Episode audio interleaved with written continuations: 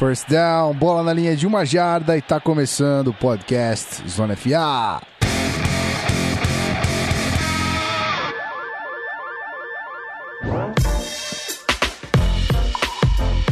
Seja muito bem-vindo, você querido ouvinte.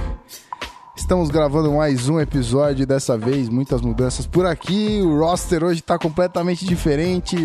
Estamos, temos um convidado aqui que é da casa, mas é convidado também. Mas vamos que vamos, vamos, vamos apresentar aqui as criaturas que estão comigo hoje. Primeiro Pedro Pinto, né? Já estamos aqui acostumados a, a EFC com esta voz. É fácil acostumar contigo. e aí, meu querido amigo Gui, tranquilo? É, de volta aqui mais uma vez. É, feliz de estar emplacando aqui uma certa sequência, voltando aí participar é, com regularidade aqui nos podcasts do, do Zona FA. Tô de volta, meu amigo, tô de volta. E hoje, por mais que um dos nossos convidados, que é também da casa, óbvio, é, tenha brincado aqui em off que eu vou destilar ódio hoje com relação ao time que vamos conversar, o pessoal sabe, eu tenho, eu tenho, eu tenho um lugar muito especial no coração para esse time, mesmo sendo rival de divisão. Eu tenho, eu tenho um lugar muito especial no coração para esse time aí. E diminuiu um pouquinho quando foi pra lei, né? Mas tem um lugar especial no coração. Isso aí, você viu que ele já fez a prévia defesa aqui, né? Pra ele não ser acusado de, de falar mal do Chargers assim, a, a torta é direito, mas ok. Vai Bom, rolar aquelas petadas de rival de vez em quando aí, mas que tem que rolar. Mas fora isso, vamos que vamos. Tá certo. Então vamos lá, vamos introduzir o homem que. Esse, esse homem que é o homem mais lindo e mais fofo dessa podosfera. Bi perfeito. É, tá vendo? É isso aí, ó. É unânime a opinião. Guilherme Beltrão, seja muito bem-vindo. Cara, é, é, inacreditável começar o podcast com tantas mentiras faladas, mas enfim. É, a primeira mentira é que o PP não vai destilar ódio. Óbvio que ele vai destilar ódio, porque eu conheço. Até porque o Charles hoje em dia, a gente estava conversando em off também, o outro convidado que a gente vai apresentar falou que o Charles não faz mal a ninguém. É verdade, eu concordo. Mas, se tem algum time que pode fazer mal do Charles esse ano, é o desse ano. Quer dizer, que pode fazer mal alguém é o Charles desse ano. Então, PP, eu tenho certeza que vai destilar muito ódio ao Chargers nesse podcast, porque ele não se aguenta, ele queria ter o elenco que o meu time tem. Feitas brincadeiras, feitas brincadeiras, é um prazer estar aqui de novo.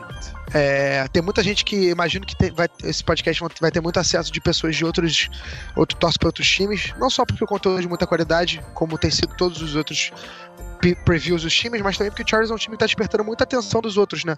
Já não é mais aquela surpresa toda ver o Chargers colocado como entre um dos favoritos a ganhar a divisão, entre um dos times candidatos a playoff. Então é bem interessante a gente destrinchar o porquê do time do Chargers estar tá com tanto hype em volta. E é isso, vamos que vamos.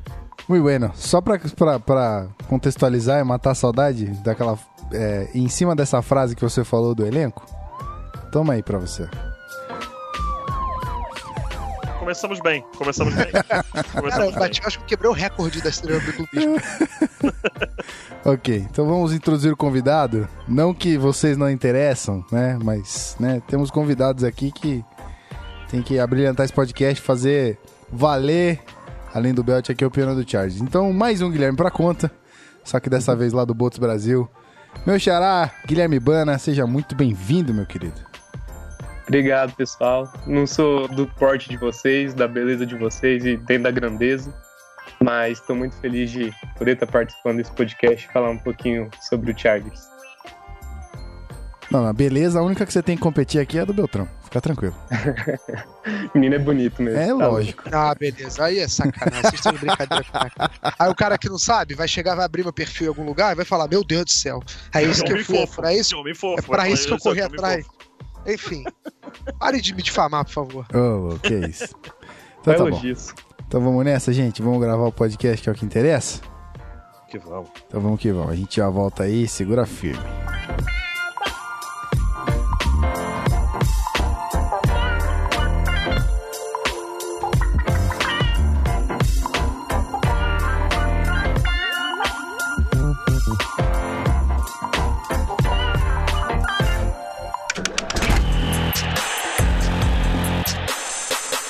Podcast Zona FA.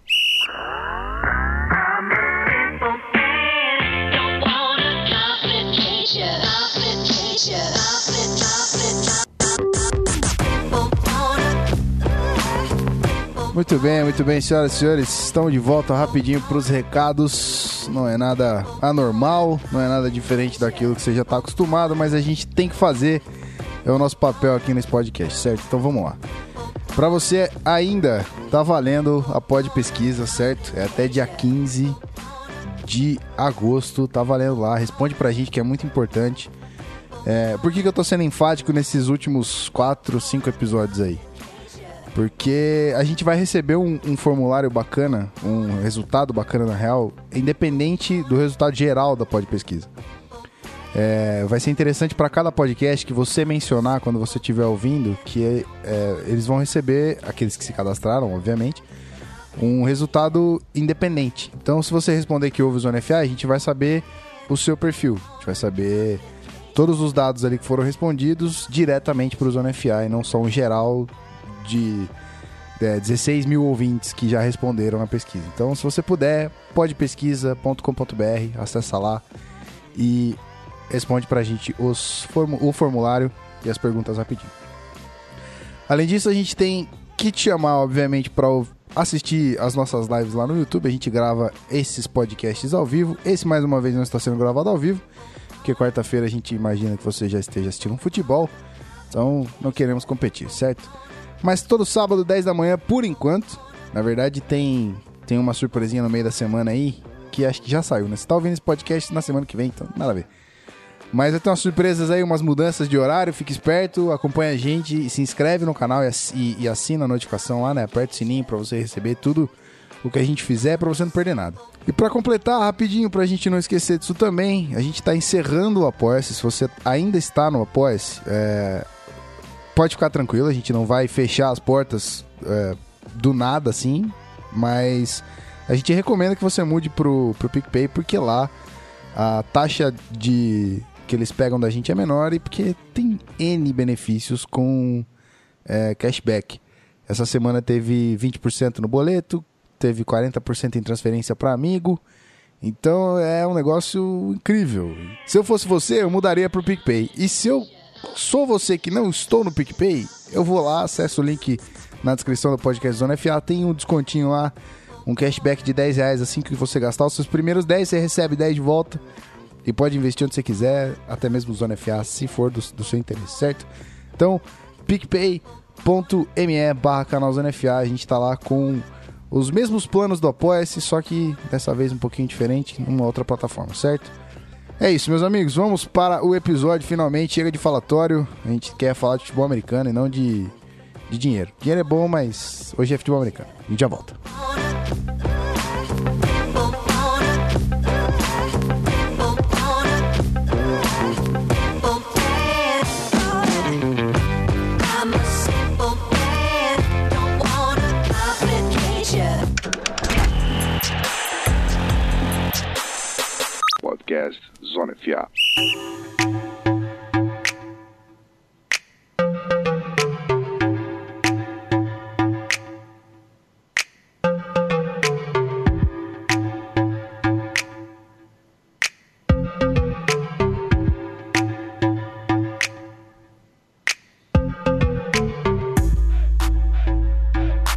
Muito bem, querido ouvinte, estamos de volta agora para falar do Chargers em definitivo.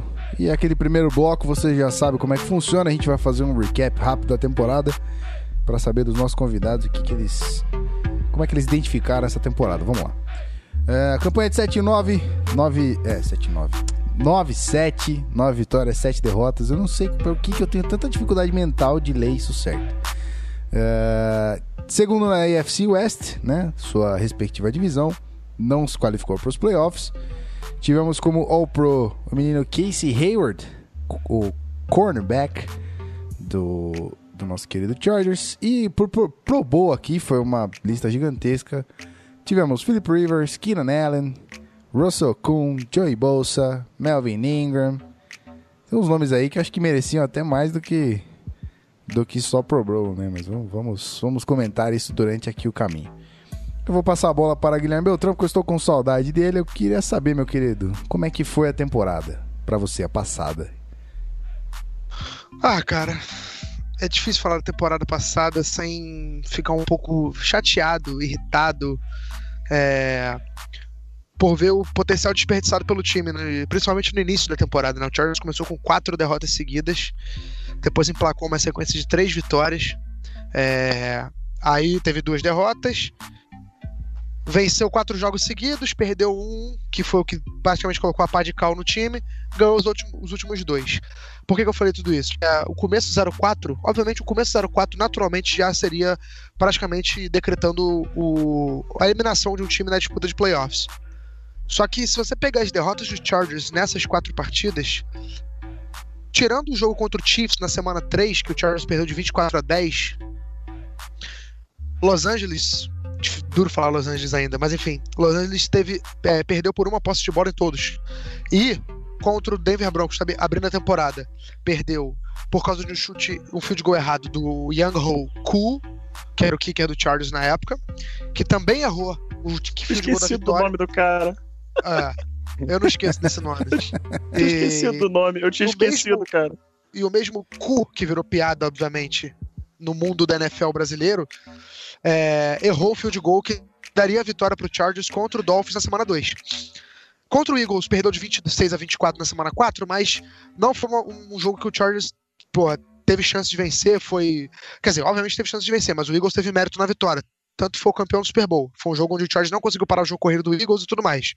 Então, essas quatro derrotas no início da temporada é, praticamente decretaram a eliminação do time. Teve uma recuperação, só que o Chargers passou a jogar numa situação de não poder errar. O time não podia perder. E aí perdeu pro Jaguars em outro jogo na semana 10, que teve chance de ganhar, teve turnover decisivo do Austin Eckler, é, perdeu um jogo contra o o Chiefs na semana 15, onde o time também teve chance de ganhar, chegou a empatar um jogo contra o Chiefs em Arrowhead, mas é muito difícil ganhar lá fora. O Philip Rivers teve uma, Chegou a virar, exatamente, chegou a virar o jogo, chegou a tomar a frente do placar com o touchdown do Antonio Gates. Enfim, é, foi uma temporada onde a gente viu o potencial do time em algumas semanas, mas ao mesmo tempo a gente viu aquele velho Chargers decepcionar em alguns outros pontos. É, 9-7 para o elenco e para a forma que o time jogou, eu achei pouco. Mas assim, o, o, que se espera do time é que ele dê o passo para frente agora nessa temporada e consiga eliminar os erros que, que fizeram ele ficar de fora dos playoffs na temporada passada. Muito bem. Agora eu preciso passar a bola pro nosso querido Bana. E aí, meu velho, como é que você avalia a temporada passada?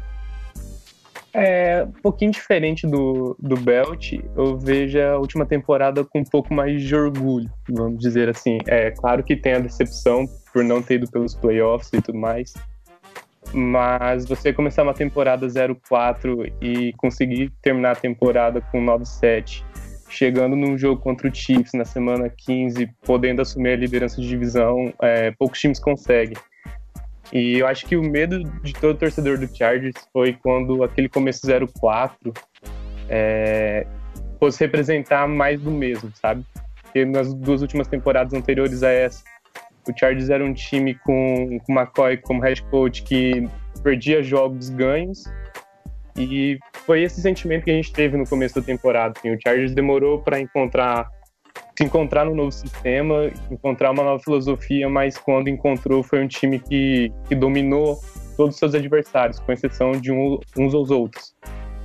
Mas eu acredito sim que, que você ter conseguido recuperar desse começo ruim significa bastante. Significa bastante para o time, significa bastante para o elenco e significa bastante para os torcedores. Claro que a decepção por não ter ido pelos playoffs é mais pelo que o time estava jogando e pelo que podia fazer se entrasse nos playoffs. Teve o um jogo contra o Bills, por exemplo, que ganhou por 30 pontos de diferença, fez 54 pontos na, na defesa do Bills, e foi o Bills que acabou indo para os playoffs. Teve o Titans que no final da temporada não estava conseguindo jogar bem, achou uma vitória contra o Jaguars na última rodada que colocou eles nos playoffs.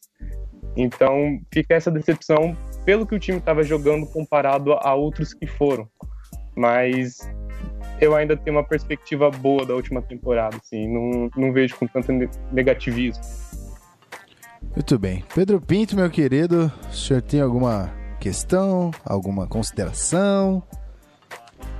Cara, é aquela coisa do que a gente tá. É, e, de novo, não digo isso como torcedor do Broncos, digo isso até acho que o Beltrão vai concordar comigo. É, é aquela coisa que a gente tá acostumado a ver do Chargers, que não, às vezes não tem explicação. É um time que você olha é, antes da temporada começar, você fala, porra, esse é um time que tem condição de ganhar uns 10, 11 jogos, pode sonhar ganhar a divisão. Tem muita gente que, inclusive, entra ano, sai ano. É, tem especialista americano que fala: é, consegue chegar no Super Bowl, esse time consegue é, chegar numa final de conferência. Só que acontecem coisas que já aconteceram agora, a gente vai falar mais pra frente, mas acontecem. Cada ano acontece uma sequência de coisas bizarras que esse time não parece não consegue é, seguir adiante. Temporada passada teve excelentes jogadores. Você vê, a gente teve foram cinco Pro Bowlers que a gente falou no início. Um jogador second team All Pro, Philip Rivers, com 4.500 jardas passadas, 28 touchdowns. É, o Melvin Gordon, é, finalmente começando a jogar bem, né? Na primeira temporada dele não foi tão legal.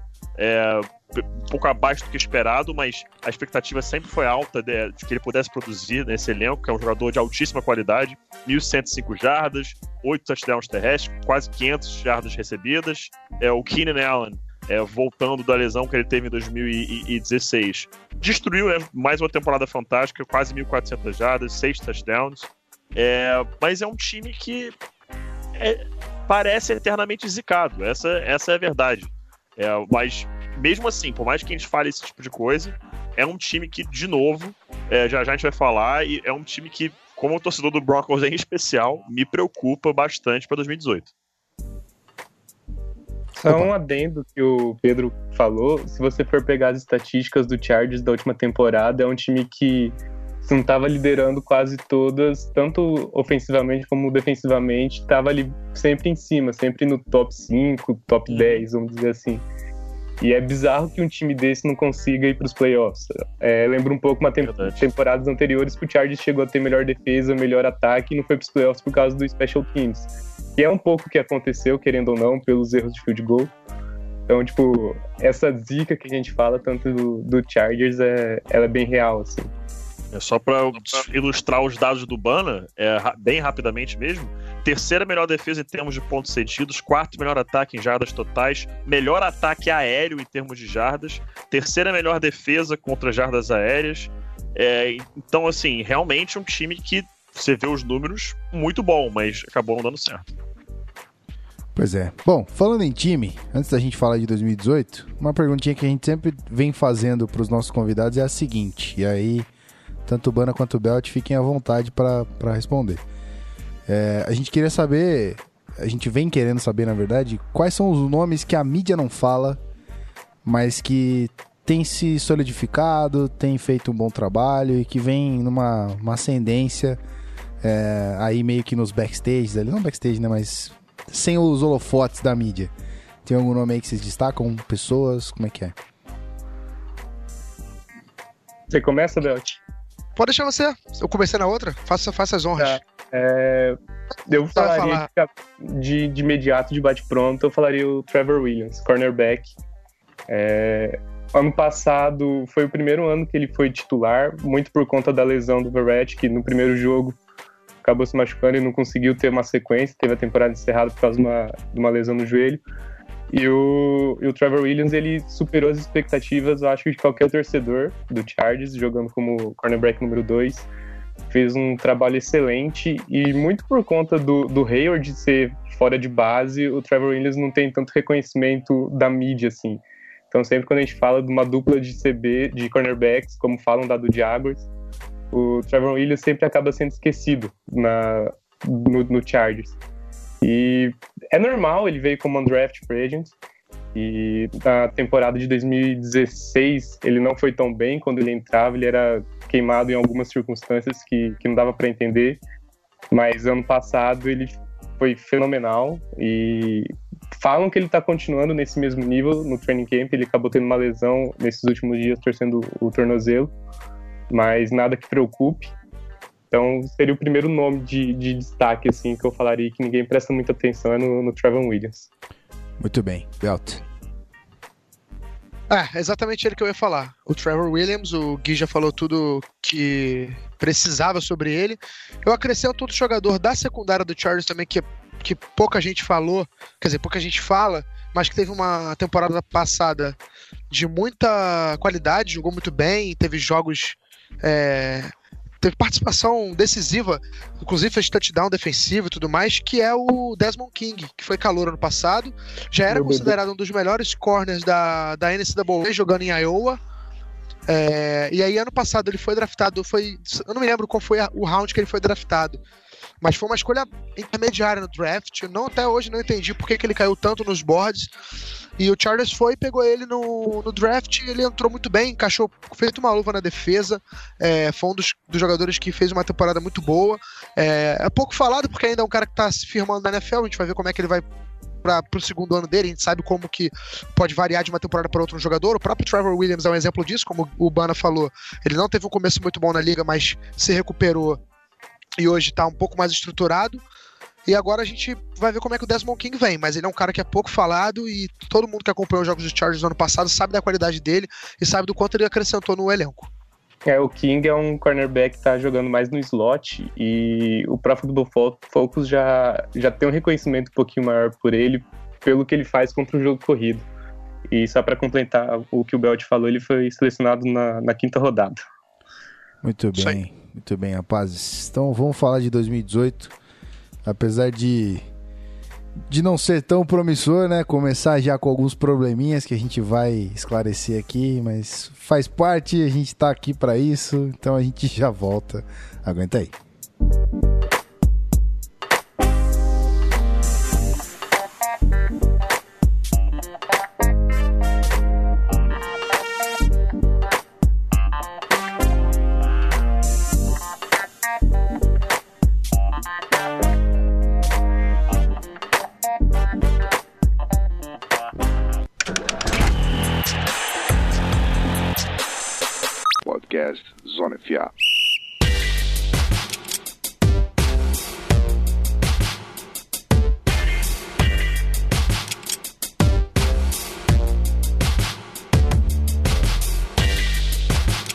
Foi jogo rápido aqui, a gente já tá de volta. E aí eu vou contar com o Pedro Pinto para aquela aquela explicação bacana de todas as mudanças de front office e coaching staff do nosso uh.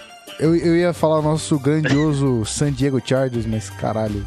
Ah, cara, mas que bom que você falou assim. Que Desculpa. bom que você falou assim. Que bom, porque aí aí aí que, o, como eu disse, o lugar especial que eu tenho no coração, ele, ele aumenta novamente um pouquinho. Que bom, que bom. É...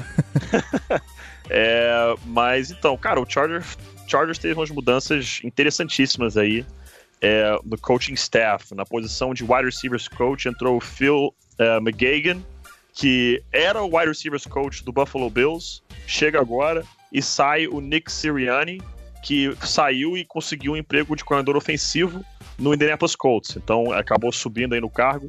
O Titans coach agora é Rip Scherer, que era Titans coach UCLA, um cara muito experiente, 65 anos, já teve cargo de head coach na NCAA, então um cara que chega com muito conhecimento. E teve saída do John McNulty, que largou a posição para ser coordenador ofensivo e quarterbacks coach em Rutgers. Então mais um técnico que subiu de cargo aí indo para é, a NCAA nesse caso.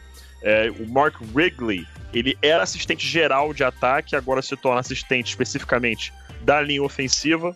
Teve a saída do James Craig, que foi para LSU ser técnico de linha ofensiva e coordenador do jogo terrestre. Marquise Williams é, era assistente de special teams, se torna agora assistente de defesa. Teve saída do Deanton Lynn, que foi para o Houston Texans ser técnico de defensive backs. É, o Addison Lynch chega para ser defensive quality control coach.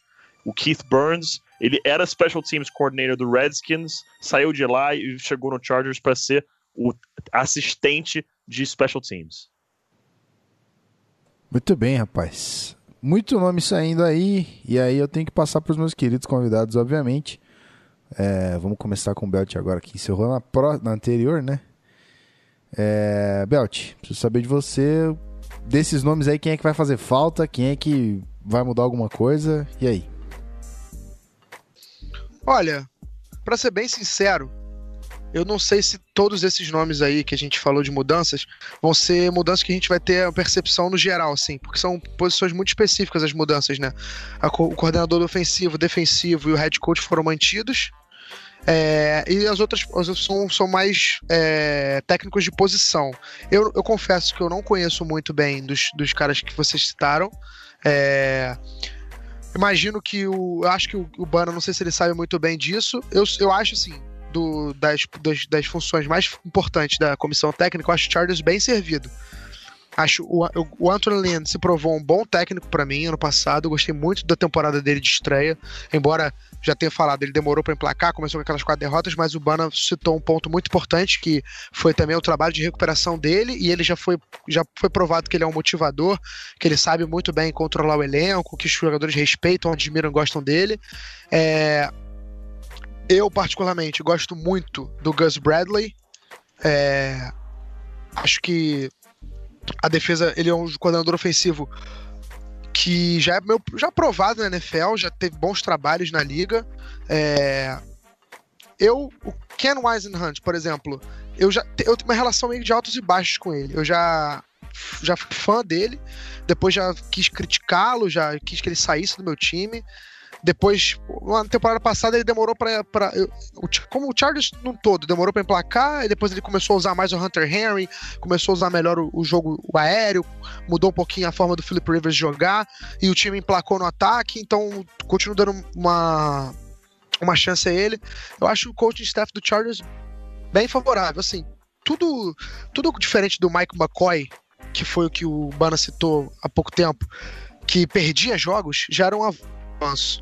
Então, eu, eu tô bem satisfeito com essa, com essa comissão técnica, mas assim, sobre as mudanças eu não consigo dizer, eu não consigo prever ou dizer o que, que vai influenciar, porque eu acho que são coisas muito específicas, não sei se vai chegar a ter uma influência tão absurda a ponto de chegar a falar no começo da temporada. Vamos ver ao longo da temporada como que os jogadores vão, vão, suportar em campo, como o que, que vai mudar exatamente, a gente pode ver por aí o que que esses, esses nomes novos ou o que que a falta dos outros dos outros técnicos que, lá, que foram, por exemplo, o que foi pro Colts, ou que saiu para ou que veio para UCLA, o que, que eles vão mudar nessa comissão técnica do Chargers. Muito bem. Bana, contigo. Cara, eu acho que a principal mudança do Chargers foi não mudar, que nem o, o Belt falou.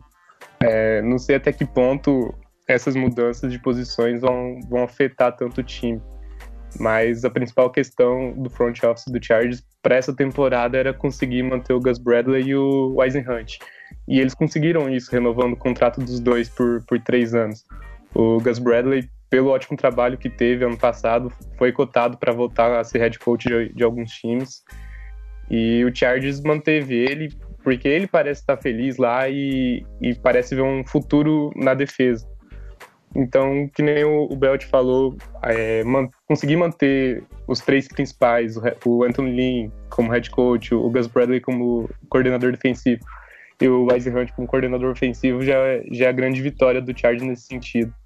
O, o Chargers, pela filosofia nova de tentar implementar um jogo corrido mais forte, pelo Anthony Lynn ter sido treinador de running back a vida inteira, ter sido um running back na NFL, é, fez com que o Chargers demorasse a engrenar ofensivamente falando.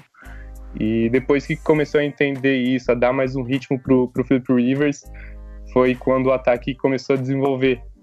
Então, que nem o, o Belt falou, nossa, a relação da torcida do Chargers com o Hunt é meio de. de. A, morde a sopra, mas na última temporada dele foi positiva e eu acho que mantém esse, esse otimismo para a próxima temporada. Muito bem. Pete, aí é contigo, velho. Se achar que tem alguma coisa para falar, manda bala. Cara, eu queria perguntar é, uma coisa para você específica, né? O Rip Scherer, que chegou para ser é, o novo tight ends coach, é um cara que tem muita experiência né, no futebol americano. Ele, ele começou a ser técnico é, em 1974 como graduate assistant em Penn State e ao longo da, de sua vida como é, técnico, ele teve trabalhos como head coach de 91 a 2000, sendo head coach em James Madison e em Memphis. E na NFL, mais recentemente, é, ele foi é, assistant head coach e quarterbacks coach de 2005-2008 no Browns, quarterbacks coach do Panthers de 2010, de 2009 a 2010, assistant head coach e quarterbacks coach, aí já voltou para a Universidade de Colorado de 2011 a 2012, técnico de Tyrants em UCLA 2016 2017 e agora Tyrants coach no Chargers. É, mesmo, isso a gente já vai adiantar, o torcedor do Chargers já sabe, mas mesmo com a lesão do Hunter Henry, é, esse cara ficando a longo prazo, o que, que vocês veem que ele pode passar por Hunter Henry? Que para mim, olhando de fora, ele chega é, justamente com esse pensamento, falando, olha, a gente não, não, não, tá com um Tyrant novo agora, extremamente jovem. Esse cara tem que desenvolver, ele tem potencial para ser um astro nessa liga. É, então tentaram trazer um cara para ficar aí tentar torná-lo um, um, um, grande jogador de exposição. Não sei se vocês concordam comigo nisso. É, mas fora esse pensamento, tem algum outro técnico que existe essa situação que pelo menos de repente não precisa ser um pela experiência dele, mas algum cara que chega que vocês acham que tá, foi focado em alguma posição específica ou, ou foi mais pela perda que teve mesmo? Como no caso dos Tyrants, o McNulty virou coordenador ofensivo, o wide receivers, o Sirianni virou coordenador ofensivo. Tem algum outro cara que chama, posição, chama atenção pela posição que ele chegou ou não?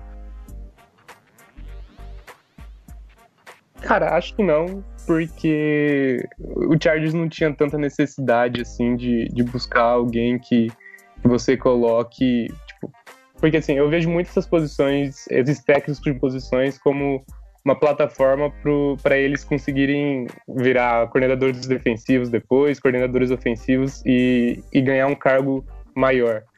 Nesses casos, eu acho que é mais pela perda mesmo de dos anteriores do que propriamente para tentar fazer com que eles modifiquem algo, sabe? O Chargers não deveria estar descontente com o trabalho de nenhum deles para poder buscar novos ares. É mais como reposição mesmo. É, acho que é bem por aí também. E só complementando, o PP falou que o. Do, no que o PP falou, eu acho que. Sabe quem pode ter ficado por confiar muito na, na qualidade que tem nos comandados dele, o próprio Gus Bradley. O, o Bana falou que o Gus Bradley tá muito feliz em Los Angeles. Ele ia falar San Diego. que ele tá muito feliz em Los Angeles e tudo mais. Eu acho que um dos fatores dele estar tá feliz, obviamente, deve, ele deve profissionalmente estar tá realizado e tudo mais, mas a qualidade que ele tem na defesa do Chargers, eu acho que deve motivar o cara para trabalhar assim. Tem muitos nomes de uhum. qualidade no time, tem jogadores que, pô, tem qualidade para ser all pro, é, tem, tem estrelas na liga já, jovens estrelas, estrelas em ascensão, enfim. Eu acho que esse é um exemplo de um cara que fi, quer ficar no time por conta do do quão bom ele com um bom material humano que ele tem para trabalhar, né? Então, tipo, não faz sentido ele se mudar para, sei lá, buscar um desafio novo que pode ser um passo para trás na carreira, como até foi, mais ou menos como foi com o próprio Gus Bradley quando ele saiu de, de Seattle pra, pra ir pro, pro Jaguars. Ele não, não era aquele time do Jaguars que a gente tá acostumado hoje, que é um timaço, é principalmente na defesa. Era um time ainda os, os pedaços, com vários buracos, vários problemas, vários jogadores ainda se desenvolvendo. Então, quando ele saiu do Seahawks com aquela defesa absurda, ele pegou um Jaguars e foi um passo para trás. Tanto que ele voltou a ser coordenador defensivo e agora ele tá, ele tá, vejo que tá recuperando seu nome no mercado, tá recuperando prestígio e tudo mais.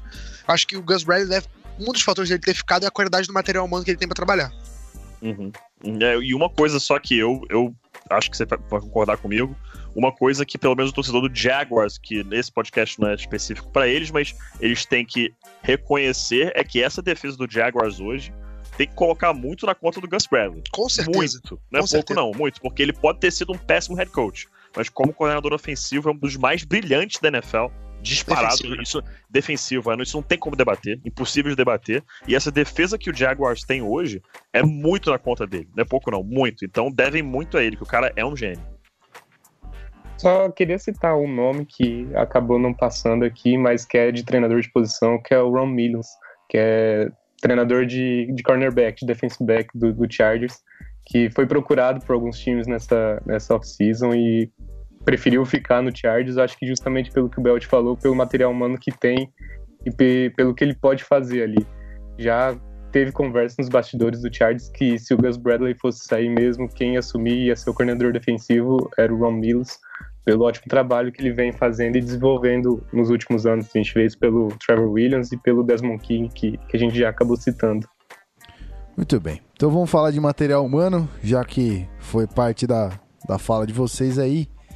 E aí, na Free Agency, a gente teve muita saída, muita gente indo embora. vou passar nome a nome aqui, mas vocês comentem só aquilo que é interessante, obviamente.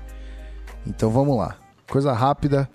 De saída, a gente teve o quarterback Kellen Clemens é, sendo free agent aqui. Running back Brandon Oliver, também free agent. É, o running back Andrew, é, Andrew Williams, também free agent aqui.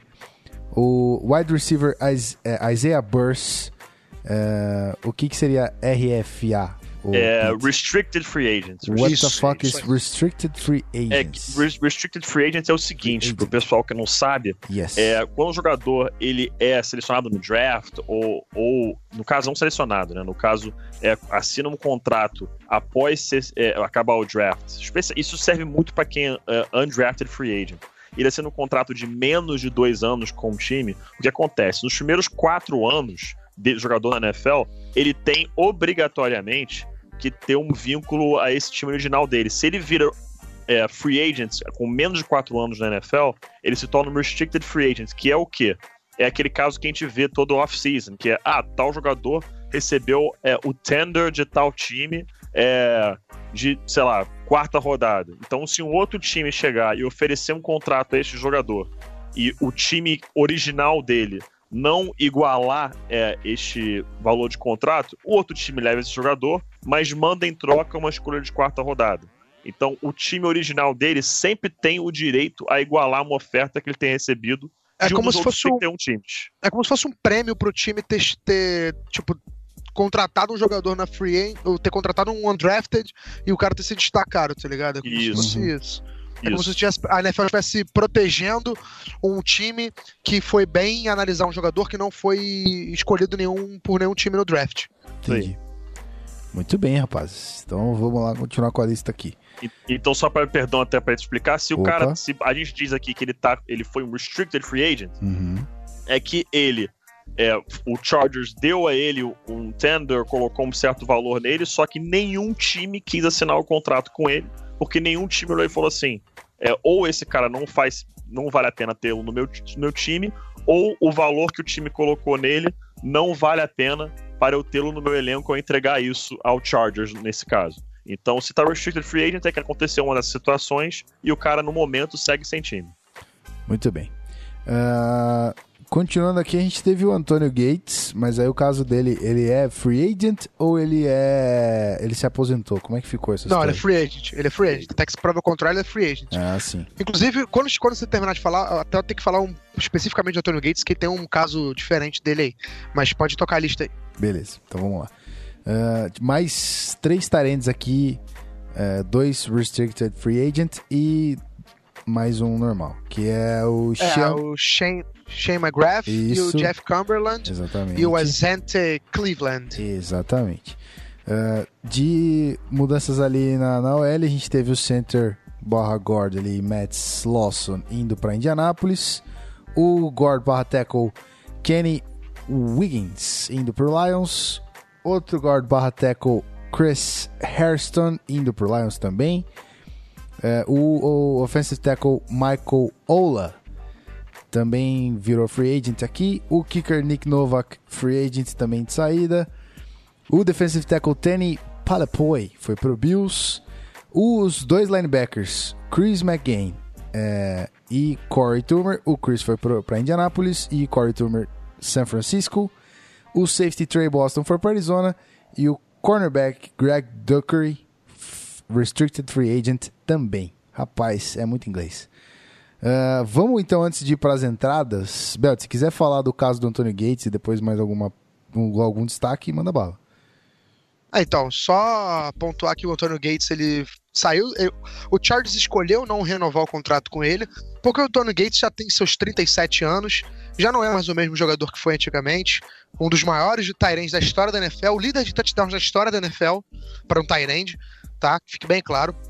É Hall of Famer, não tem dúvida quanto a isso. Só que assim, a idade chega para todo mundo. E o Antônio Gates estava muito pesado, é, não conseguia mais se, é, se desvencilhar da marcação.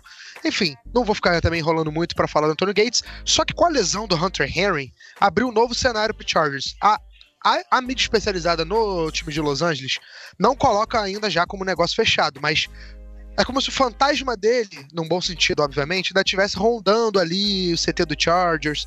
E a chance dele renovar, renovar não, a chance dele assinar o contrato com o Chargers para jogar a temporada existe. É, então, só para dizer que ele, no momento, ele é uma saída, mas ele pode renovar, pode voltar a jogar pelo Chargers por conta da necessidade do Chargers ter um Tyrande com características de recebedor, né? Porque os Tyrands que o Chargers tem no elenco nesse momento, que é o Virgil Green e o. Quem é o outro Tyrande do Chargers mesmo, meu Deus? Seria o Hunter Sim, Henry o machucado? Hã? Seria Não, além do Hunter Henry. Tem o Cole Hunt e o Sean Sim. Culkin. Sean Colkin e o Cole Hunt. Ou seja, são nomes que você não faz. Quer dizer, que são desconhecidos do grande público. Exatamente. Exatamente. Você, eu mesmo fiquei, nem lembro de quem são esses jogadores. Mas enfim. é, o Chargers precisaria de um cara com um pouco mais de qualidade para receber passes. E o Antonio Gates, nessa situação, poderia ser um cara útil. Assim, é, então, quem sabe ele volta. Só colocando esse ponto, pontuando isso, porque o Antonio Gates, no momento, ele é um jogador que deixou o Chargers, mas ele ainda tá. Né, ainda existe a possibilidade dele voltar e entregar o elenco. Muito bem. E do restante dos nomes, tem alguém aí que você quer destacar a saída? Olha, é, o Chargers perdeu. De- Desses, deles, desses free agents aí, eu gostava do Brandon Oliver, mas ele também não conseguia se manter sem lesão, né? É, é um cara que se machucou bastante durante a carreira dele no Chargers, mas contribuiu em alguns jogos. É, era um running back aquele. Era muito parecido o estilo dele com Darren Sproles. É, baixinho, elétrico, recebendo passes no backfield, contribuindo no jogo aéreo no jogo terrestre. Eu gostava bastante também bastante é forte, mas eu gostava do Corey Toomer, do linebacker. Teve, te- tinha um papel importante, né? Ajudava a defesa do Chargers, mas também não, não acredito que não vai fazer tanta falta assim. E outro que foi titular ano passado, teve uma boa temporada, foi o Trey Boston, que, foi, que é o safety do Chargers, só que ele não veio, não renovou, porque ele estava pedindo um valor muito alto. O contrato que ele assinou com o Chargers venda do Panthers foi de um ano. É, e aí ele pediu um valor muito alto para renovar e o Chargers conseguiu encontrar o Darren James no, no draft. E aí praticamente selou essa posição, não precisou mais é, se preocupar com o safety. Então o Trey Boston acabou indo pro Cardinals depois de muito tempo que ele ficou free agent. Ele ficou. Ele, a- o Chargers não renovou com ele, ele ficou muito tempo no mercado, devia estar pedindo muito dinheiro, e aí abaixou a pedida e o Arizona foi lá e trouxe ele. É, então são esses três nomes que eu destaco de perdas do Chargers. O Matt Lawson, que é center e guard, teve uma boa temporada retrasada pelo Chargers, mas também se machucou, e o Chargers trouxe o, o Mike Pouncey para a posição de center, então ele também passou a ser um cara descartável, até, um cara, até porque é um cara mais velho, foi pro Colts. É, é isso, basicamente isso. Nick Nova, que é o kicker, nunca confiei nele, foi embora. E é isso, basicamente é isso. Se o, se o Bano lembrar de mais alguém, se quiser acrescentar um comentário também, eu acho que esses caras. Acho que basicamente é isso Eu ia- mesmo, mas tipo, Eu ia falar do, do Chris McCain, que foi para os Colts. Era um cara que ano passado Ah, sim, claro. Verdade. Ele Boa. Teve bons momentos no, no Chargers. é, Não, não, não teve tanto destaque porque ele estava abaixo do. Os titulares eram o Melvin Ingram e o Joey Bosa. Então não tem como você destacar muito mais do que eles. Mas volta e meio o Chargers colocava uma formação NASCAR com os três alinhados e, e era divertido de ver. Teve um sec dele contra o Bronx mesmo. É, no jogo em Los Angeles foi absurdo a volta que ele deu no, no, no right tackle do Bronx. Então era um cara que, que poderia, pelo preço, pelo preço certo, renovar.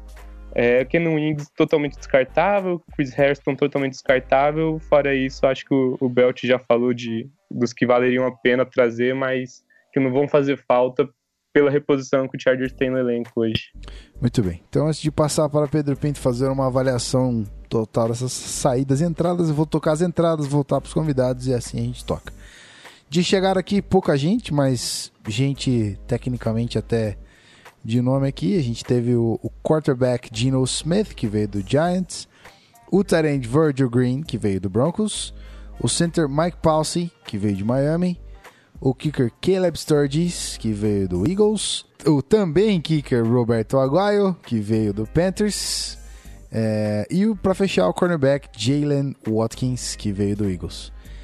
Vai lá, Belt, com você de novo. Se tiver alguém dessas chegadas aí que vale a pena destacar, fica à vontade. Depois a bola do Bana e assim. Cara, a- indiscutivelmente, a maior contratação do Chargers na free agency foi o Mike Pouncey, center, que veio do Dolphins. Mas o Mike Pouncey, junto com ele, veio um grande ponto de interrogação, né? Mike Pouncey, saudável, um dos melhores centers da NFL. Não há dúvida quanto a isso. Um jogador excelente, já melhora de cara a linha ofensiva do time.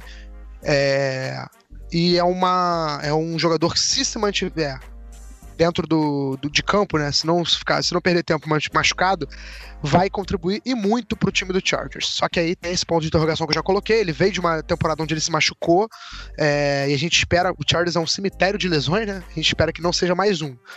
É, outro cara que dá pra destacar, o Virgil Green é um tight ok, o PP até pode falar melhor que eu sobre ele. É, não é uma contratação de impacto, chega para compor o elenco, vai ser titular por causa da lesão do Hunter Henry, mas não acredito que seja um jogador que tenha muito impacto no time. Talvez é, seja um jogador que me bloqueie bastante e tudo mais. O Dino Smith é para ser banco, não, espero que nunca entre em campo, porque o Philip Rivers não vai se machucar. É, nada contra o Dino, o Dino Atkins. É, o Dino Atkins aí. Quem dará fosse o Dino Atkins? Já pensou? Nada contra o Dino Smith. Mas é porque a reserva é isso mesmo. É, agora, sobre os kickers, o Caleb Sturgis e o Roberto Aguayo vão disputar posição na pré-temporada. É, os, os reports disseram que o Caleb Sturgis não teve um primeiro, uma primeira semana tão boa de treinos, tá? Ele, se eu não me engano, acertou 4 de 6. É uma média baixa para um kicker na NFL, né? Não sobrevive na NFL muito grande com, com essa média. É, e o Roberto Aguayo, ele é um, é um, fenômeno no college, foi segunda rodada a escolha dele pelo Bucks no draft retrasado, mas não se firmou na NFL. Teve duas oportunidades na liga e agora tá tendo mais uma no Chargers. É, eu, eu, assim, de nome, eu escolheria o Caleb Sturgis para ser o kicker do Chargers, mas continuo achando que é um buraco no elenco, é, uma, é um problema e pode incomodar o time no futuro. O time pode perder jogos por, por conta de kickers. E é isso, assim, eu destaco de cara o Mike Pounce, com certeza foi a maior contratação da temporada do Chargers. E os outros são jogadores mais para compor elenco, nenhum nome para chegar badalado e, e, ser titular de cara, ou, ou pelo menos ter um impacto. Obviamente o kicker vai ser titular, porque só tem um no elenco, mas no sentido de ser um cara para mudar o patamar do time, o Mike Pounce, se, se, se, se ficar saudável, muda o patamar ali ofensivo do Chargers sim. Muito bem. Bana, alguma coisa a completar aqui? É, não muito, na verdade. É só um detalhe pro, pro Jenny Smith. E ele chegou para ser um braço no, no, training camp, e só que é curioso saber o que, que o Chargers vai fazer. Se vai levar três quarterbacks para a temporada ou se vai levar dois. Ano passado levou três, que era o Rivers, o Kellen Clemens e o Cardell Jones. O Cardell Jones continua por lá, então só para ver mesmo essa, essa disputa entre o Jenny Smith e o Cardell Jones para quem vai ser o QB2 ou se o Chargers vai levar três QBs mesmo. E em relação aos kickers, eu prometi para mim mesmo que eu não vou ver nenhum chute do Chargers essa temporada, porque eu não aguento mais ver kicker errando chute. então, independente se for o Aguayo ou se for o Sturges, eu não vou ver nenhum chute do Chargers esse ano. Tá bom. É, Pete, vamos lá. Suas avaliações, se você quiser fazer um catadão geral aí dessas entradas e saídas, essa é a hora. Vamos lá.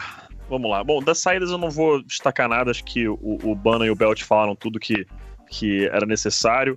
É, acho que talvez só uma leve preocupação aí na saída do Kellen Clemens, que é o reserva de longa data, e acho que, vamos, vamos ser bem sinceros, ninguém confia no Geno Smith. Não, é... outro ponto também, perdão te interromper, Pepe. O Opa, Kellen Clemens aí, é um cara que. Ele, ele era um cara que notoriamente era conhecido por dominar o playbook do Chargers como ninguém. Isso. Ele tinha ele um era melhor amigo do, do, Rivers. Exato, ainda tinha, ainda tinha relação ótima com o Philip Rivers, então é um cara que faz sentido a perda dele no vestiário. Dentro de campo ele não, nunca contribuía, inclusive ele tomou a pick six no ano passado, né? No jogo contra o Bills. Não foi isso? Eu tô, eu tô enganado. Acho que foi isso mesmo. Ele teve foi. uma pick six no uhum. jogo contra. Não, contra o Redskins. Sei lá, não lembro. Foi uma pick six que ele lançou. Mas, obviamente, a falta dele vai ser muito sentida no vestiário. Eu nem lembrava disso. O PP me lembrou muito bem. É um cara que dominava o playbook do Chargers como ninguém. Muito é, bem. pois é. Essa é uma falta que me preocupa aí é, pro Chargers. E, cara, sobre o Virgil Green, a chegada dele é exatamente o que o Beltrão falou. O cara é um excelente bloqueador. E eu vejo a chegada dele justamente com esse pensamento. O Anthony Lynn é um cara que adora jogo terrestre, ele foca o ataque dele especialmente nisso, é a grande especialidade dele como head coach mente ofensivo. É, então, é um cara que é, tem a perda do Hunter Henry, ok, mas o Virgil Green é um cara que, quando tá em campo, bloqueia e faz o dele. E já dizia, é um grandíssimo amigo meu, é, João Pedro Fábio, que é, é Tyrene, inclusive, da, da seleção brasileira. Cara, o primeiro trabalho do Tyrene é bloquear, depois ele recebe. Entendeu? E, e, e eu concordo plenamente com ele. Entendeu? O Tyrene que não bloqueia, já a gente brincava na transmissão, é o wide, é o wide gordo. gordo exatamente. Entendeu? É o wide gordo. Então, é, cara, Tyrene que não bloqueia é o wide gordo. E o Virgil Green bloqueia muito bem. E aí eu queria fazer uma pergunta para vocês. Virgil Green, no momento, sendo titular como Tyrene. É, nas, os bookend tackles, né? O Russell Okung e Joe Barksdale. Não, não são nada absurdo, mas o Russell Okung já foi um excelente tackle. Os dois não são na nada absurdo agora, mas são bons. E aí no meio, contando que todos estejam saudáveis, tem o Dan Feeney, o Mike Pouncey e nada mais nada menos que Forrest Lamp, que no draft de 2017 era o melhor jogador de linha ofensiva, sendo de interior. Né? Então, assim, a pergunta que eu faço para vocês é: o que, que vocês esperam desse jogo terrestre do Chargers essa temporada? É, o jogo terrestre especificamente falando mesmo, ainda tem o Derek Watt de fullback, então, assim, é, eu não sei de vocês, mas eu prevejo grandes coisas podendo acontecer aí com essa linha ofensiva e esse jogo terrestre. Somos dois. Somos dois. É, somos assim, três. sobre os tackles, somos três, né? o, sobre os tackles, o Russell Kuhn, ano passado, ele calou minha boca, porque ele ganhou um salário alto pro, pro jogador que era quando ele foi contratado ano passado. Eu critiquei a contratação pelo valor, mas ele jogou muito. Jogou muito mesmo. Tanto que foi pro Pro Bowl, é, foi, uma, foi uma grata surpresa. O Joe Barksdale eu já gostei mais. Assim, ele claramente é abaixo do Russell Kung, se você colocar os dois em comparação. É o lado, inclusive, é o lado mais fraco da linha ofensiva do Chargers é o right tackle com o Joe Barksdale. Mas é, o PP falou muito bem, o meiolo de linha ofensiva do Chargers é muito bom, muito bom mesmo. E o Anthony Lynn, o, o Bano tinha falado já, o Anthony é um cara que gosta do jogo corrido. É, e ele tem um compromisso com o jogo corrido. O Chargers ano passado foi um time que se comprometeu com o jogo corrido, o Melvin Gordon entregou, jogou bem.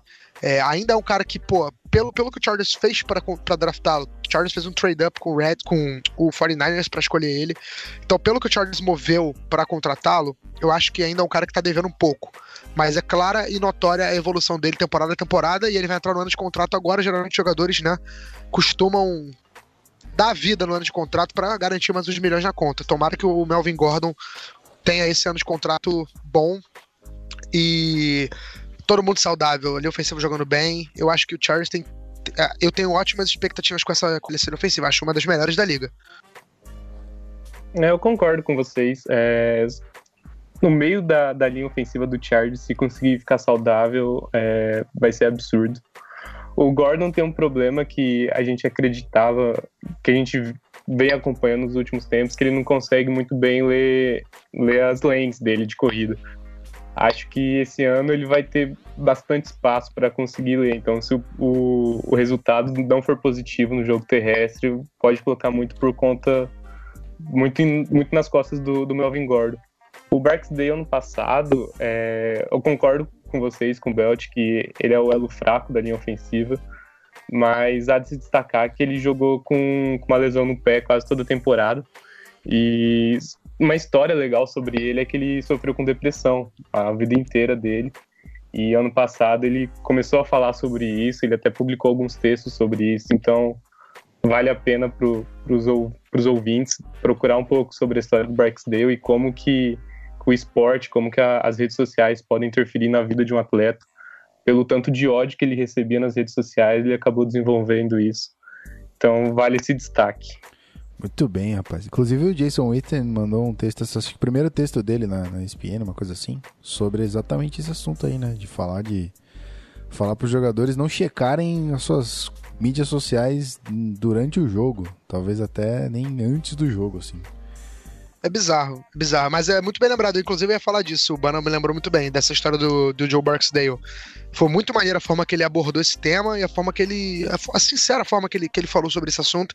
Que, assim, querendo ou não, é muito difícil falar, né? Você. É, eu, eu admiro coragem, a, a pessoa que tem coragem de abertamente dizer que tem depressão. Ainda mais o jogador de futebol americano que é, por puro preconceito e por puro estereótipo, é considerado um cara forte, durão, é. não pode não pode demonstrar fraqueza. É muito irado ver um jogador que, que fala abertamente sobre isso. Muito bem. Então, e só um detalhe mais técnico agora, uhum. a gente comentou tanto do, do Anthony Lin ser um cara de mente, de mente voltada para o jogo terrestre. Chargers ano passado usava muito trap e um estilo de zone blocking e não tinha as peças para isso tanto o Kenny Wiggins como o Hairston, que tiveram tempo de jogo, como até mesmo o Slauson, que tiveram tempo de jogo maior, não eram jogadores atléticos suficientes para conseguir fazer essa volta toda e, e, chegar nos bloqueios a tempo. Se o Lamp e o Finney, principalmente o Mike Paulson, conseguirem ficar saudáveis, esse miolo da linha ofensiva do Chargers vai, vai ser bem produtivo assim, para o jogo terrestre. Show de bola. Bom, não tivemos nenhuma trade aqui, nem nenhuma movimentação nesse sentido, então a gente pode partir direto pro draft, continuar falando sobre material humano aqui. E vamos nessa, vou passar a lista rapidinho aqui, a gente já comenta também. E vamos lá. É, na rodada 1, a gente teve a escolha 17, que foi o Darren James, safety de Florida State.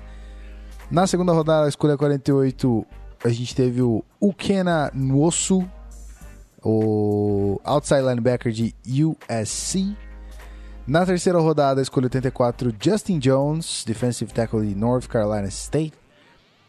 Na quarta rodada, escolha 119, Kaiser White, safety de West Virginia. Na quinta rodada, 155, Scott Cassenberry. É... E agora, é, é sempre é guard, né? Offensive guard. Eu sempre me confundo Isso. com essas paradas. Ele tá como center, né? Ele foi draftado como center. Ah, muito bem. É, isso que eu ia falar, ele tá como center. É, então, center, né? De UCLA. Uh, sexta rodada, 191, a gente teve o Dylan Cantrell, wide receiver de Texas Tech. E para fechar aqui, na sétima rodada, a escolha 251, Justin Jackson, running back de Northwestern. Dessa vez eu vou fazer o contrário, eu vou já mandar a bola pro Bana e, velho, destaca aí quem você acha que já chega para mudar o time e também quem você considera projeto que o Chargers vai desenvolver aí. Como é que é? É, acho que não tem como torcedor do Chargers não ter ficado feliz com esse, com esse draft, principalmente com a escolha do, do Derwin James na, na primeira rodada. Era um cara que nem nos nossos melhores sonhos a gente sonhava em tê-lo. Ele era um cara cotado para sair no top 10, às vezes até mesmo no, no, top 5, e ter caído até a escolha 17 ali no meio do, do draft foi, foi uma coisa inimaginável pra gente. Eu lembro bem que, que no dia do draft, o tanto que a gente comemorou a escolha, o tanto que a gente tava com medo do Chargers fazer alguma coisa que não fosse o Derwin James. Até porque o Chargers chegou no, no draft sem uma, sem uma grande necessidade, diferente do, dos últimos anos, que sempre precisava se saber do, no, no que o Chargers ia. Esse ano o Chargers podia atacar qualquer posição. E que bom que, que o Derwin James caiu no colo do Chargers. É um cara que com certeza vai chegar para dominar a secundária do Chargers, para ser um líder tanto dentro de campo como, como fora dele para mudar o vestiário do Chargers e, e acho que só tem a acrescentar nessa forte secundária do time. Um cara que, que eu vou destacar também é o Kaiser White, White foi selecionado no, na rodada 4, na rodada 4 e ele veio, foi draftado como safety, só que ele vai ser, ele vai funcionar mais como linebacker, como um híbrido. A gente está vendo cada vez mais isso na, na NFL de jogadores serem draftados, vierem, vir da universidade como safety e fazer essa transição para linebacker, até mesmo pela velocidade do jogo hoje em dia. E para conseguir acompanhar Tyrants, para conseguir fazer esse trabalho mais sujo no meio de campo. É um jogador que o Anthony Lynn já vem destacando faz muito tempo, durante toda a off-season, e dos novatos é um cara que vai ganhar logo de cara bastante snaps, eu acredito. E o Justin Jones, que é o defensive tackle selecionado na terceira rodada, é um jogador também para se prestar um pouco de atenção, muito pelo fato do, do Carl Lewitt estar tá suspenso pelos quatro primeiros jogos. Então é um jogador que no início da temporada já vai ter alguma demanda de snaps para ele. E o Brandon Mebane já elogiou ele, falou que o conhecimento de jogo dele, o IQ dele, o QI de, de futebol americano dele é muito alto e o potencial dele é, é bem grande. Esse eu acho que seriam meus três principais destaques. Não sei se o Belt tem alguma coisa a acrescentar sobre eles. Só uma história engraçada do, do Quessenberry, que é o, o center selecionado do Chargers. Ele é de UCLA, só que ele cresceu em, Los, cresceu em San Diego, sempre como, como um torcedor do Chargers e acabou escolhendo o número 61 muito por conta do, do Nick Hardick. Para quem conhece o Chargers, sabe que foi um center é, Apenas importante saudade. do Chargers. É, então, foi um center importante do Chargers por, por muito tempo. Muito bem, vai daí, Belt. Cara, acho que o Bana foi. Já, já cobriu tudo o mais importante. É, das escolhas de. As quatro primeiras escolhas do Chargers, a única que eu fiquei com o pé atrás foi a do Umoso, né? O Shannon Umoso, linebacker. É, porque muita gente considerou como um reach ele era um jogador que não necessariamente era para ser escolhido tão alto. Mas assim, eu, eu tenho o hábito de não querer criticar os jogadores antes deles entrarem em campo, porque obviamente a gente não sabe como é que ele vai, qual o impacto que ele vai ter, mas foi um cara que eu fiquei assim, quando anunciaram a escolha dele, eu fiquei meio tipo, putz, não era o cara que eu queria. Sobre a, a, a que eu mais gostei, obviamente, foi o Darren James, primeira escolha do Chargers no draft. É, é inacreditável ele ter caído pro time do Chargers, porque era o melhor jogador disponível pro Chargers naquela altura. E se o Chargers fosse, sei lá, se o Chargers escolhesse em décimo naquele draft, também seria o Darwin James a melhor escolha. Se escolhesse em oitavo, sétimo, com algumas exceções, o Darwin James seria, embora o Bana tenha falado que tinha vários cenários para o time seguir, eu concordo. Mas eu ainda considero o Darwin James a escolha ideal para o primeiro round do Chargers e o cara estava disponível na 17 escolha. É bizarro o Chargers ter dado essa sorte e, ter, e não, deixa, não deixar essa, essa possibilidade passar. Sobre o Kaiser White, Kaiser White, é, essa, esse negócio dessa questão dele, dele ser híbrido, linebacker e safety, eu acho já muito bom, porque dá mais um dinamismo para defesa, dá mais versatilidade, dá mais é, velocidade. E pelo que eu tenho acompanhado no Twitter, o pessoal tem elogiado muito as atuações dele no training camp. Ele tem sido um jogador de destaque na defesa do Chargers. A galera tem elogiado muito ele nos treinos. Então é um cara que eu tô bastante empolgado para ver em campo. É, e é isso. O último, a última escolha, o Jesse Jackson, é um cara que o Anthony Lynn era muito fã já acompanhava ele na universidade há tempos. Ele, inclusive, deu entrevista falando sobre esse jogador, o Justin Jackson, que é um cara que tem as características que ele gosta de, de ver no running back. E o, como o Antônio é um especialista na posição, é outro cara que eu quero ver também como ele vai ser usado no time, junto com o Austin Eckler e junto com o Melvin Gordon. Ele vai ser provavelmente o terceiro running back do time, é, porque o Austin Eckler teve uma temporada ano passado onde ele surgiu bem, então deve ser o segundo running back do time. Mas eu quero ver o Justin Jackson. É, provavelmente vai entrar em situação de special teams, como retornador. Não sei quem vai fazer. Acho que até que pode ser uma situação para ele, mas quero ver ele em campo. Quero ver como é que vai ser o Justin Jackson no time, porque pode ser um cara bem interessante. Que o Anthony Lynn gosta muito dele e eu confio muito na opinião do Anthony Lynn, sobretudo em relação ao running backs. Mas eu gostei muito da classe do Chargers, achei muito boa, muito completa e tô muito empolgado. Muito bem. Só pra gente não, não esquecer do, do Dylan Contrell, pra falar que a gente não falou dele.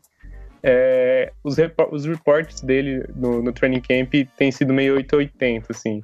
Ele tem alguma dificuldade na hora do release dele, ele não consegue se desvincular muito bem. Só que pela altura dele, pelo corpo dele, ele consegue atacar muito bem a bola. E o high point, o high point dele é, é muito bom. Eu queria só ver se o Chargers teria alguma coragem de tentar fazer uma transição com ele para Tyrande, ainda mais agora com o Hunter Henry fora se existe essa possibilidade, porque corpo para Tyrande ele tem.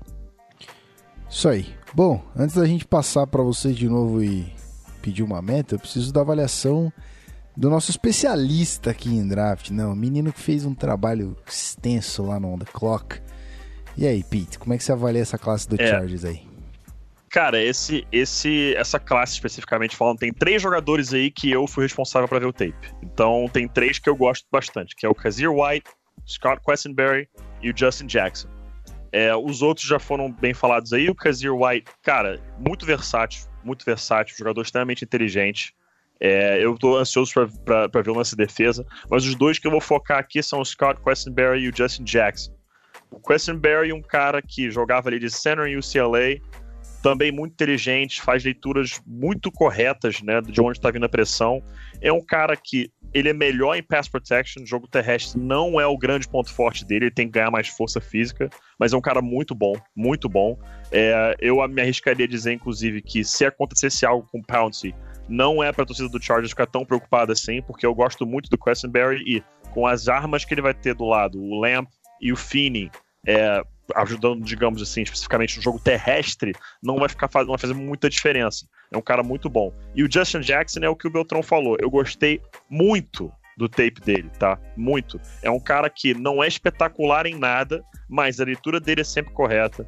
Ele ataca bem os gaps. E uma coisa importantíssima pro running back: ele sempre cai para frente, tá? Sempre cai para frente. Por que, que isso é um detalhe muito importante? Porque você imagina você vai sofrer um tackle e você cair para frente.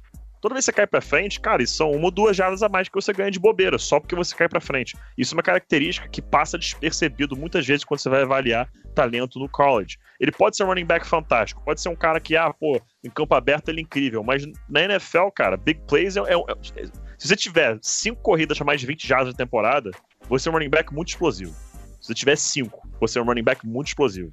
Então, não vai ter tanta corrida desse tamanho. Então você tem um running back que cai constantemente para frente, que torna aquela corrida que era para ser de duas jardas em quatro, que era para ser é, de três em cinco, que era para ser de menos um para um, isso faz uma diferença absurda. E o Justin Jackson faz isso é, com muita qualidade. Agora, é, a pergunta que eu tenho para fazer para vocês é, vocês citaram aí, eu até esqueci o nome é, do fera, o Austin Eckler, Austin Eckler, é, como o, o, reserva. Eu pessoalmente falando, pessoalmente, é, eu acredito que o Justin Jackson toma essa vaga dele com uma certa facilidade. A opinião pessoal minha. Eu vejo o Justin Jackson como até o meio da temporada sendo o running back número 2 de vocês. Mas o que eu gostaria de saber é o que, que vocês projetam pro Derek Watt como fullback é, nesse elenco, porque é um cara que é, eu particularmente gosto muito de contar com fullback, é, isso é mentalidade minha de futebol americano, gosto de ter um fullback no time, e eu gosto bastante do Derek Watt não só pela genética que ele tem de família, que todo mundo naquela família gosta bastante, é bom futebol americano, mas é o que, que vocês veem para ele nessa temporada? Porque é um time que tá com uma boa linha ofensiva, tem bons talentos bloqueando, bons running backs para correr. Acham que ele pode ser, de repente, uma carta na manga em situações específicas de jogo? O que vocês pensam dele? Eu acho que não. O valor do, do Derek Watt está totalmente no, no Special Teams do Chargers. E isso ficou demonstrado ano passado. É, no Special Teams ele é um dos principais líderes do time dentro de campo.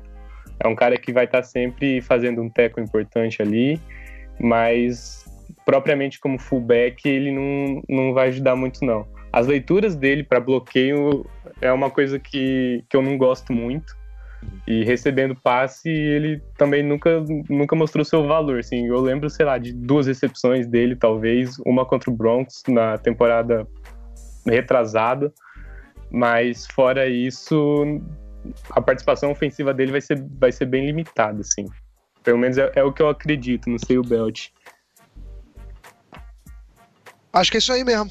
Eu tô contigo. É, só que, assim, o, o que eu acho que pode ser o diferencial é que se a gente contar com a ofensiva do Chargers realmente melhorando, acho que fica, o trabalho dele, por ficar mais fácil naturalmente, pode ser que ele seja um cara ainda mais importante bloqueando.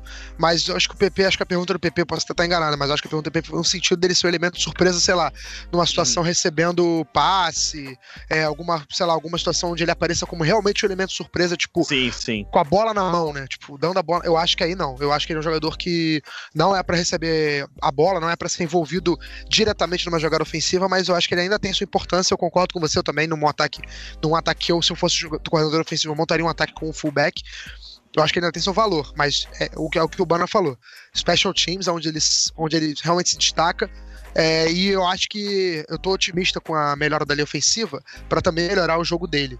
É, facilitar o trabalho dele no geral, mas bola na mão dele eu, eu, eu passaria longe. Uhum.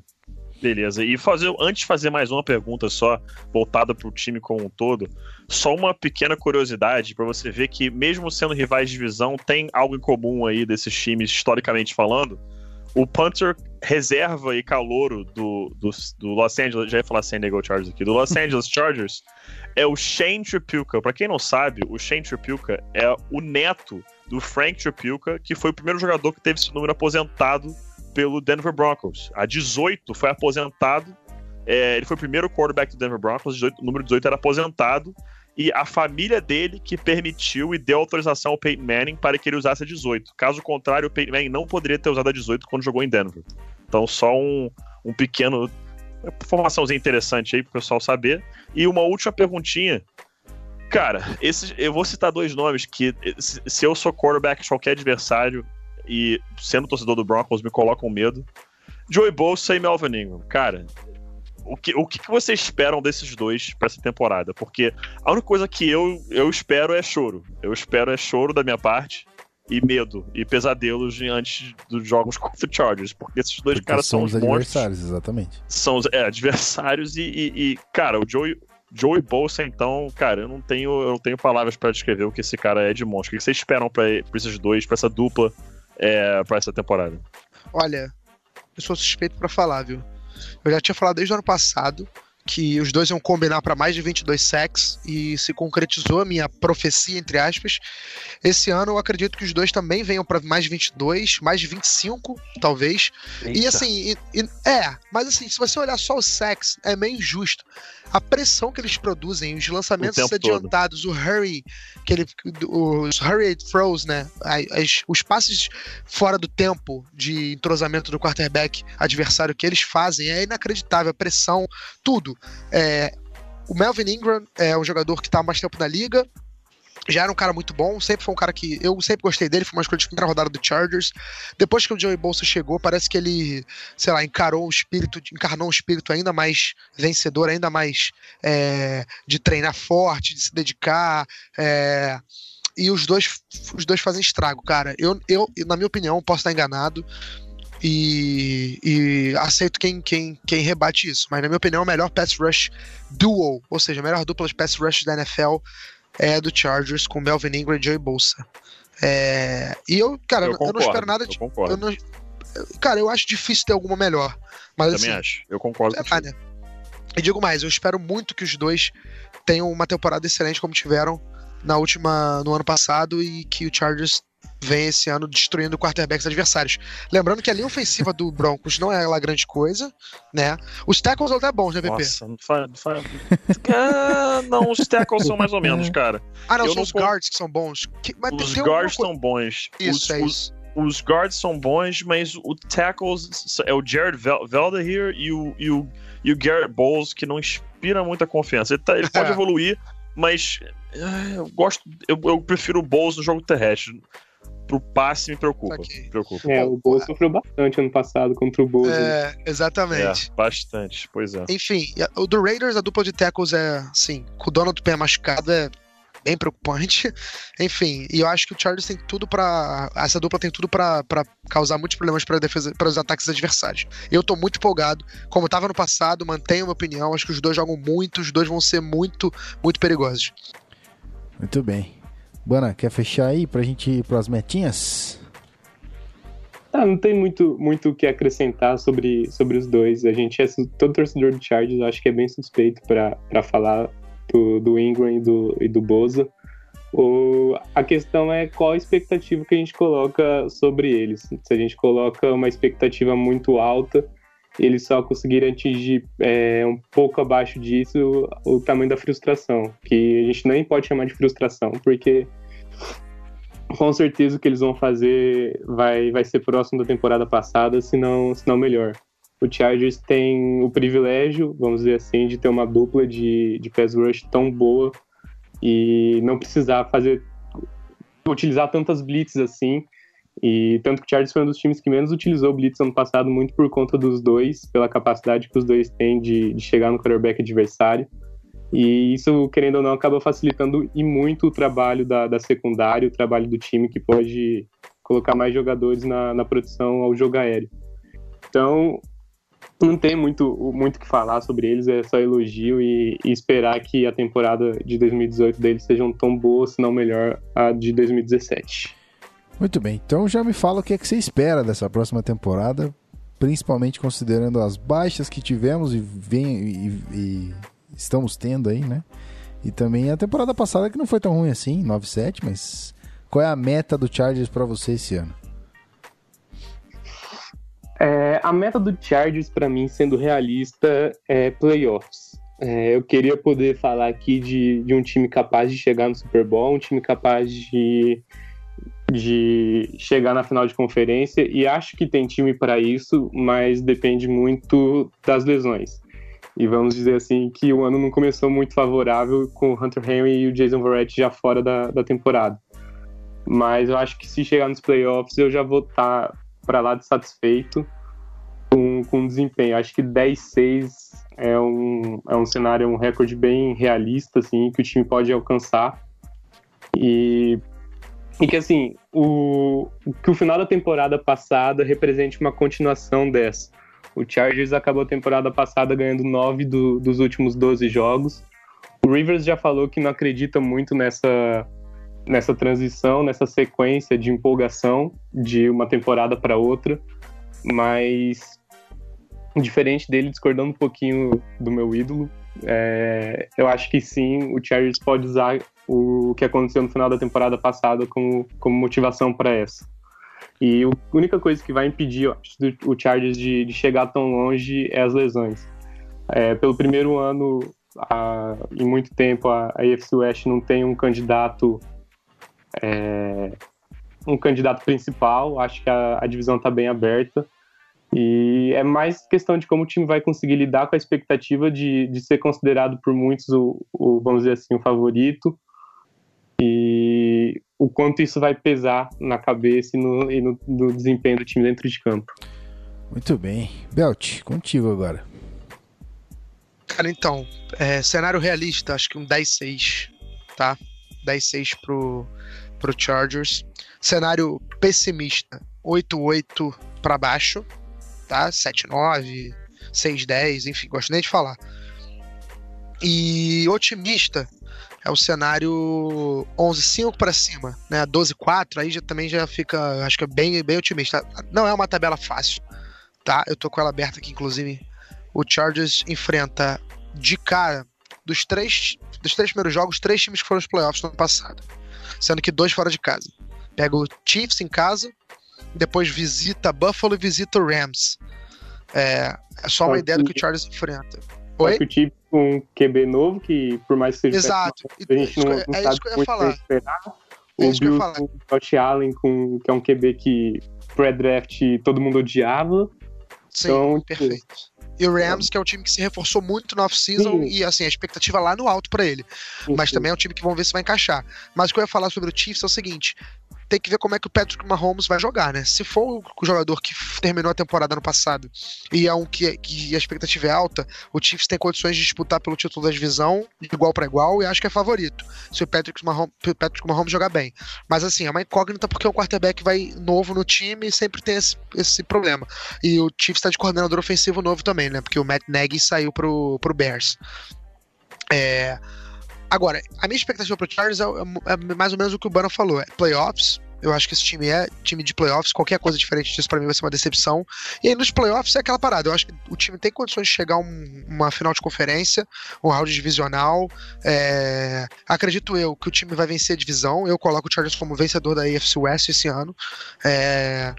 E vamos ver, nos playoffs é outro jogo, né? Tem um quarterback experiente, tem um quarterback que que está acostumado a, a, a, jogar jogos decisivos, o Philip Rivers, já venceu jogos de playoff pelo Chargers. É, e, enfim, vamos ver. Eu coloco o Chargers como time de playoff, esse ano divisão, 10-6 no cenário realista. E, tem essas variantes, né? O Chiefs competindo em alto nível com o Patrick Mahomes é uma ameaça.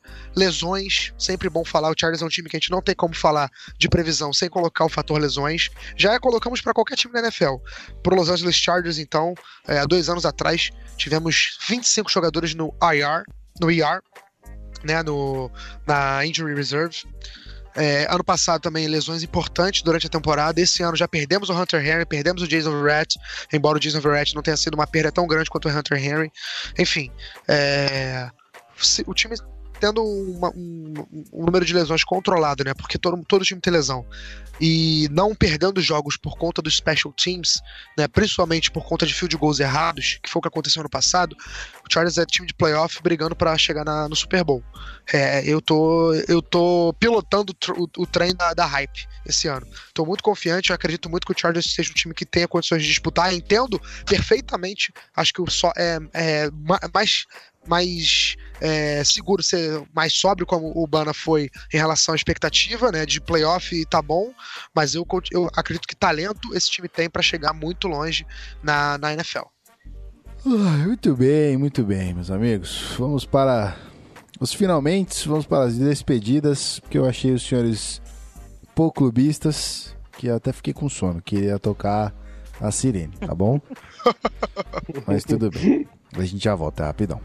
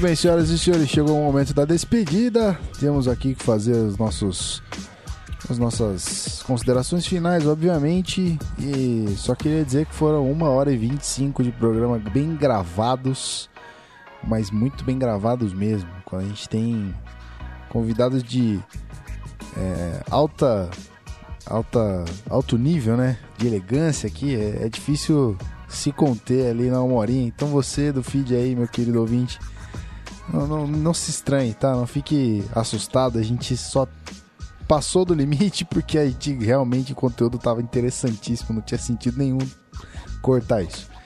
Então é isso aí. Uh, Pete, mais uma vez obrigado. Estamos juntos agora é, por.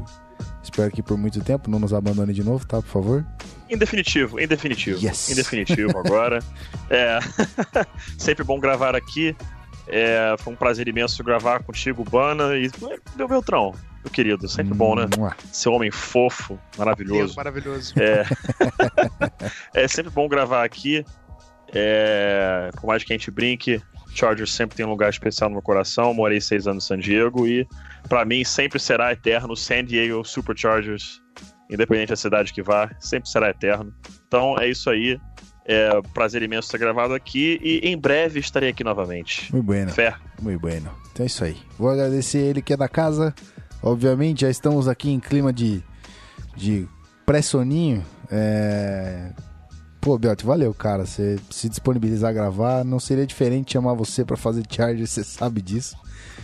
E valeu por ter esperado. Vou agradecer devidamente também o Bana, mas por, por, por, por aceitarem adiar um pouquinho essa gravação, né? O horário estava compromissado, comprometido ali, com os probleminhas. Então, valeu, irmão. Mais uma vez, sua presença aqui é magnânima, você sabe disso.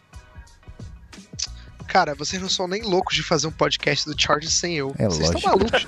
Cara, se vocês fazem isso, eu mato individualmente cada um. Vou na casa de cada um assassinar, não passou pela nossa cabeça, meu querido. Fica tranquilo. Ah, brincadeiras à parte, é sempre uma honra, sempre um prazer.